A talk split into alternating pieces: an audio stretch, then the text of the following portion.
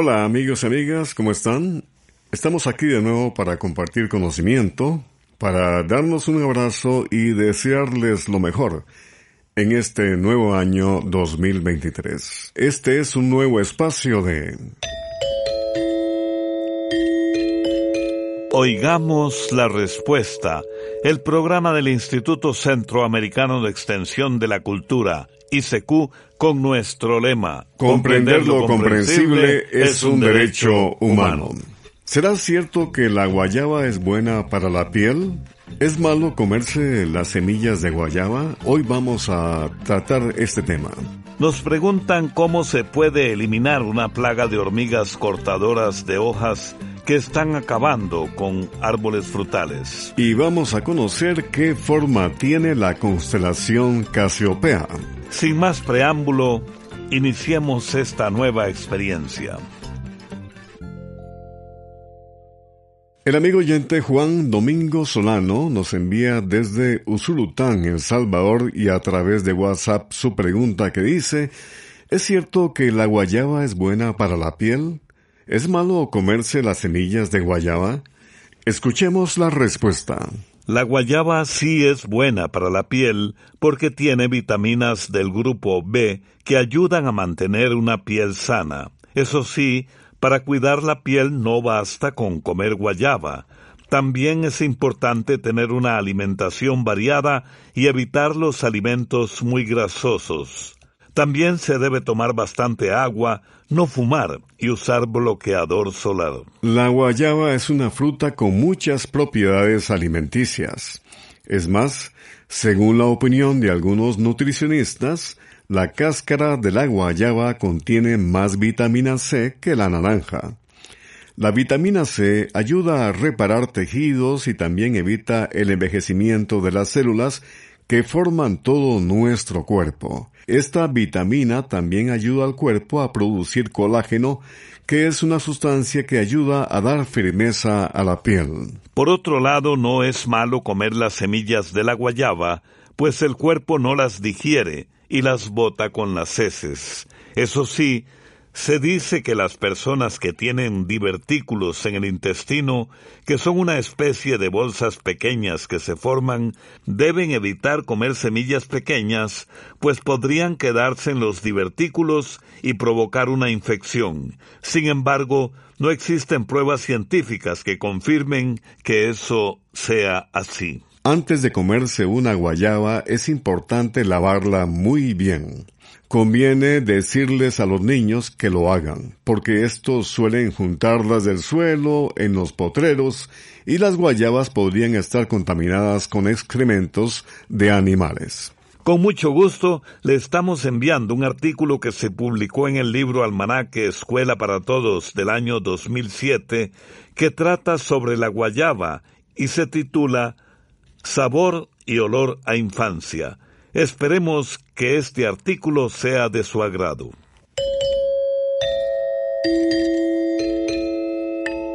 La señora Vivian Cerdas García nos escucha en Nicaragua y pregunta, ¿por qué hay mujeres a quienes les sale barba en la quijada?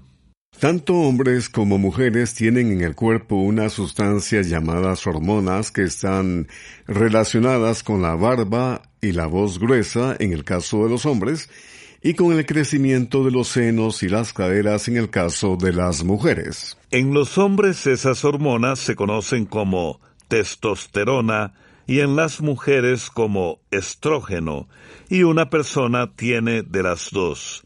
Lo que ocurre es que los hombres tienen más cantidad de hormonas masculinas y las mujeres tienen muchísima más cantidad de hormonas femeninas. Ahora bien, a lo largo de la vida es normal que de vez en cuando a una mujer le salgan algunos vellos en la barbilla. Además, a ciertas mujeres en la madurez y en la adultez mayor le salen vellos en la barbilla debido a los cambios hormonales que sufre el cuerpo cuando se le está por ir la menstruación o ya se les ha ido y entran en la menopausia. Precisamente en esos momentos es cuando suele haber una mayor proporción de testosterona, pues la hormona femenina, el estrógeno, disminuye. Sin embargo, en el caso de mujeres a las que les sale mucho vello, no solo en la barbilla, sino en otras partes del cuerpo, como el labio superior, patillas, barbilla, cuello, tórax, en el área inmediatamente superior o inferior al ombligo, así como en la ingle, muslos y espalda, ello puede deberse a un padecimiento llamado hirsutismo. Este padecimiento, el hirsutismo, ocurre cuando el cuerpo de la mujer produce mucho más hormonas masculinas de las que necesita debido a un tumor, algunos medicamentos como el minoxidil, al mal funcionamiento de algunas glándulas y también a una dolencia en los ovarios conocida como síndrome de ovario poliquístico. El que a una mujer le salga mucho vello también puede deberse a tratamientos largos con sustancias llamadas corticosteroides, que se usan en el tratamiento de diferentes enfermedades respiratorias, reumáticas, del ojo y muchas más. Por eso, si la mujer tiene muchos vellos, lo mejor es que vaya a un médico endocrinólogo que es especialista en todo lo que tiene que ver con las hormonas del cuerpo. Estos médicos trabajan en los hospitales grandes. Además, es muy posible que el médico que atiende en los centros de salud, si nota que efectivamente hay más vello de la cuenta, refiere a la persona al especialista. Sin embargo, si sale un poco de vello en la barbilla es algo normal y puede quitárselos con una pinza muy limpia a la que se le unta un poquito de alcohol. Saludos a los nicaragüenses en nuestra sección musical. De ese país les vamos a presentar Chavala de Tomatoya con los soñadores de Zarahuasca.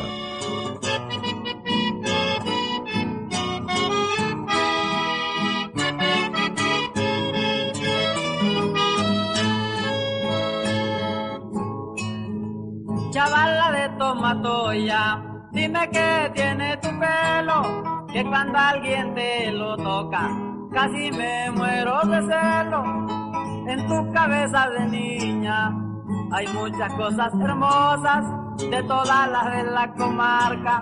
Vos eres la más preciosa, de todas las de la comarca. Vos eres la más preciosa.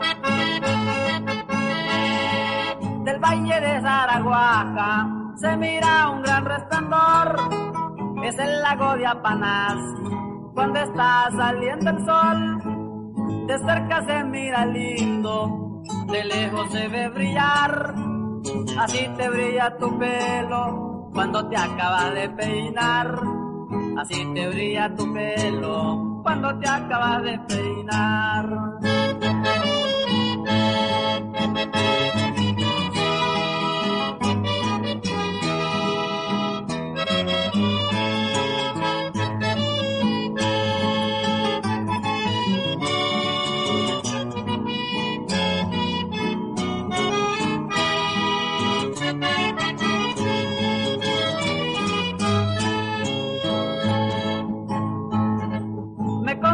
Ayer tarde, cuando el agua ibas a traer, pues unos varios en sonte te estaban volviendo a ver. Te digo que estoy con miedo, tu amor me van a robar, porque al verte tan bonita se pusieron a cantar, porque al verte tan bonita se pusieron a cantar. Sus ojos son dos claveles cortados al amanecer, su boca llena de besos, todos con sabor a miel, tienen sabor a San Juan, otros dicen que a panal, yo digo que a jicote, porque son medicinal, ah, y yo digo que a jicote, porque son medicinal. Envíenos sus preguntas al apartado 2948-1000 San José, Costa Rica. También nos puede contactar al correo electrónico isq.org o encuéntrenos en Facebook como Oigamos la Respuesta. El señor Byron Anthony Ayestas Ramírez nos envió la siguiente pregunta desde Nicaragua. Quisiera que me aconsejen cómo eliminar una plaga de hormigas cortadoras de hojas que están acabando con mis árboles frutales.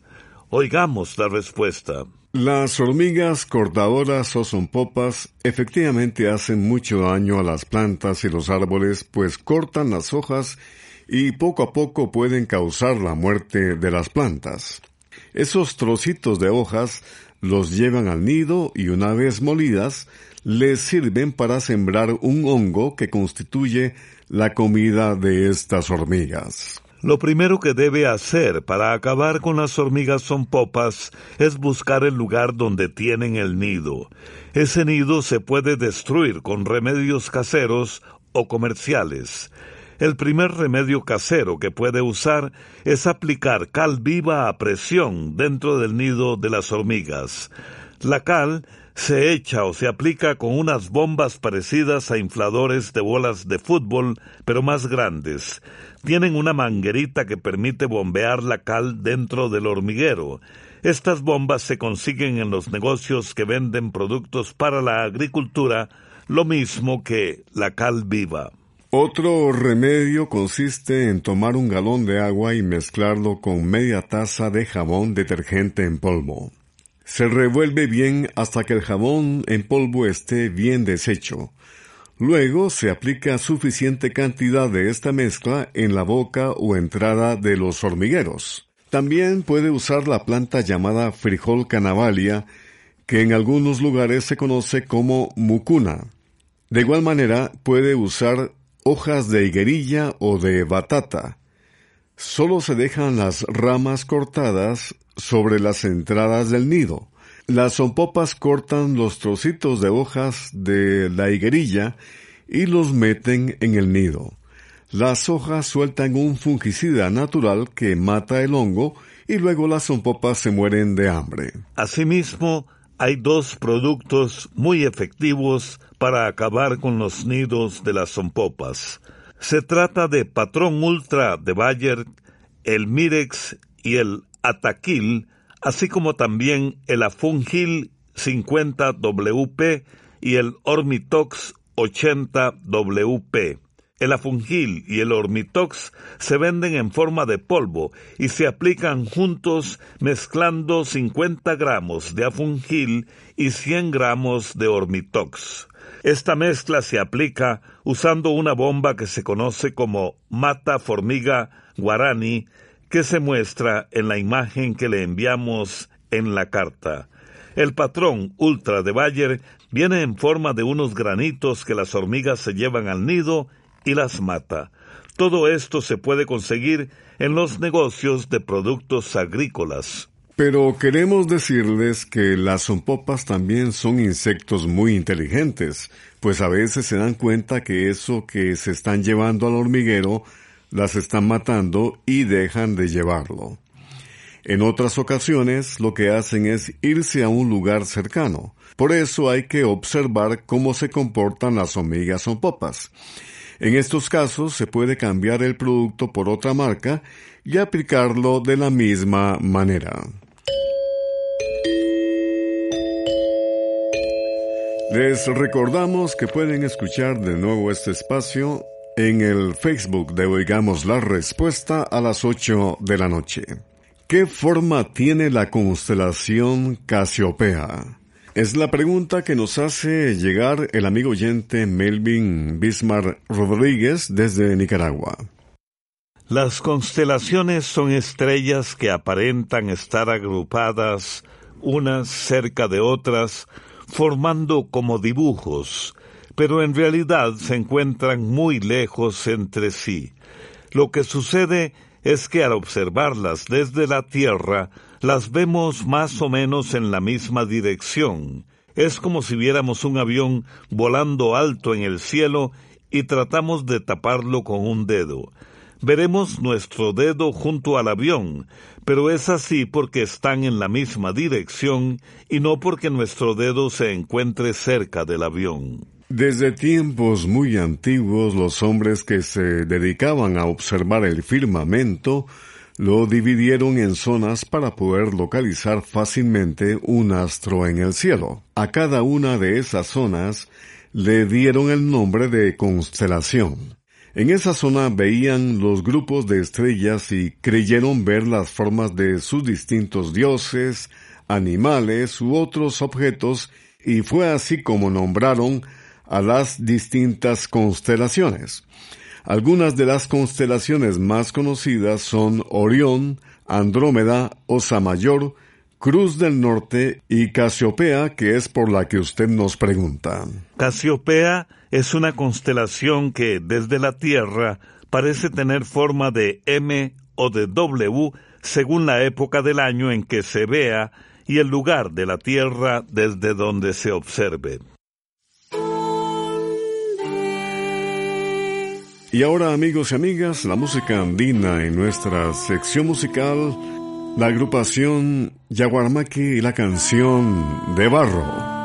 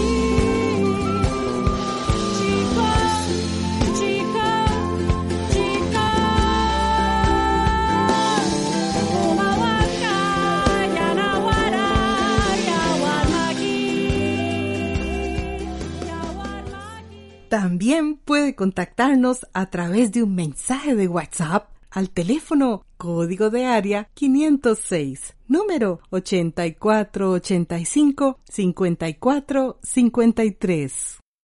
El señor Romel Araya Martínez vive en Pavas, San José, Costa Rica y pregunta, ¿qué son los misteriosos agujeros que se encontraron en uno de los tepuy venezolanos? Oigamos la respuesta. En el sur de Venezuela hay unas impresionantes montañas rocosas conocidas como Tepuy o Tepuyes. Su nombre proviene del idioma indígena Pemón y significa morada de los dioses. Resulta difícil describir la majestuosidad de estas montañas, que no terminan en punta. La parte de arriba es una extensa planicie rodeada por paredes rocosas casi verticales que se elevan a mil metros, algunos a más de dos mil metros de altura. Vistas desde abajo son realmente majestuosas. Se dice que los tepuyes son las montañas más antiguas de la Tierra. Se calcula que se formaron hace unos 1.500 millones de años. Inicialmente era una gran meseta, pero debido a la erosión se formaron varios tepuyeses separados unos de los otros. Actualmente en Venezuela hay más de 100, de donde descienden impresionantes cataratas. Una de las más famosas es el Salto Ángel, que es la catarata más alta del mundo. El tepuy conocido como Sarisariñama es uno de los más aislados del país. Se encuentra en una región de muy difícil acceso cerca de la frontera con Brasil. Tiene unos 2.300 metros de altura y a diferencia de los otros está cubierto por una tupida selva. Lo que más llama la atención es que en la cima de este tepuy se descubrieron varios agujeros redondos muy grandes que aún sorprenden a los geólogos. Se cree que se formaron hace muchos miles de años por la acción de ríos subterráneos. Estos agujeros o especie de cavernas fueron descubiertas en 1964 cuando un avión sobrevolaba la zona. Desde entonces se han hecho varias expediciones científicas. El agujero más grande que se ha explorado hasta ahora mide 352 metros de ancho y 314 metros de profundidad. Dentro de estas profundas cavidades se descubrieron plantas y algunos animalitos únicos en el mundo. Para los científicos, explorar estos lugares es sumamente interesante, ya que han permanecido completamente aislados durante miles de años. Un saludo cordial para todos nuestros amigos y amigas que nos escuchan a lo largo de América y el mundo.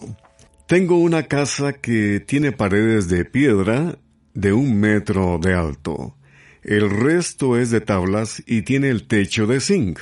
¿Qué pasaría si cae un rayo en el techo de zinc? ¿Sería conveniente amarrar un cable desde el techo hasta el suelo para que el rayo descargue o baje hacia el suelo? Me gustaría saber si hacer esto sería adecuado o no.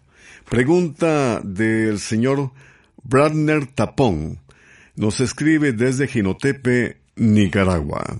Los rayos necesitan un camino para llegar al suelo, es decir, necesitan algún objeto que conduzca o permita que la electricidad del rayo pase hasta el suelo. Hay algunas cosas que son mejores conductoras de la electricidad que otras. Por ejemplo, la savia de los árboles es buena conductora de la electricidad, por eso es común que los rayos caigan en los árboles. Las estructuras metálicas también pueden conducir fácilmente la electricidad de los rayos hacia el suelo.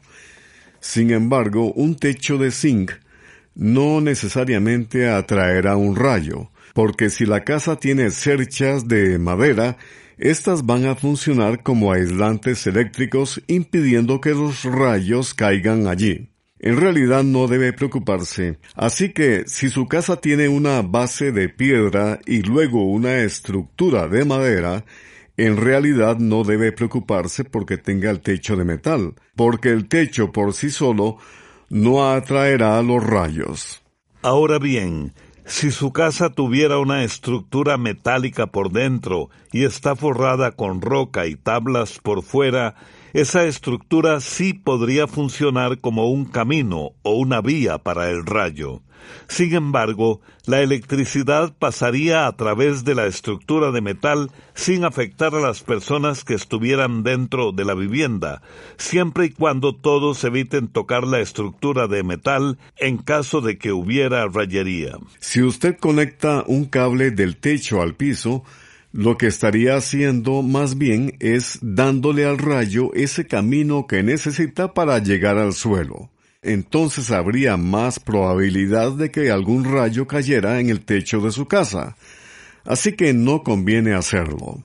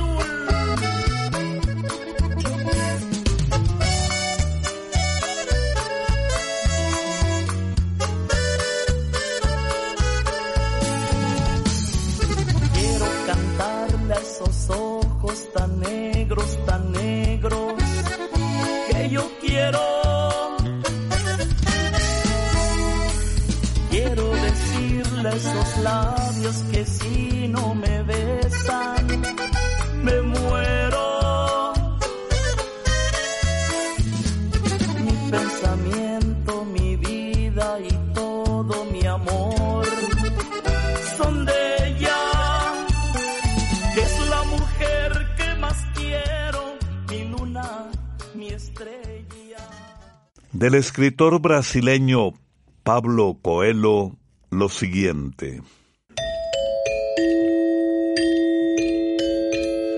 Nuestra vida es un constante viaje, desde el nacimiento hasta la muerte. El paisaje varía, la gente cambia, las necesidades se transforman, pero el tren sigue adelante. La vida es el tren, no la estación. Programa de Control 43. Y así llegamos al final del programa del día de hoy. Los esperamos mañana en este su programa Oigamos la Respuesta. Mándenos sus preguntas al apartado 2948-1000 San José, Costa Rica. También puede enviarnos sus preguntas al correo electrónico isq.org o encuéntrenos en Facebook como Oigamos la Respuesta.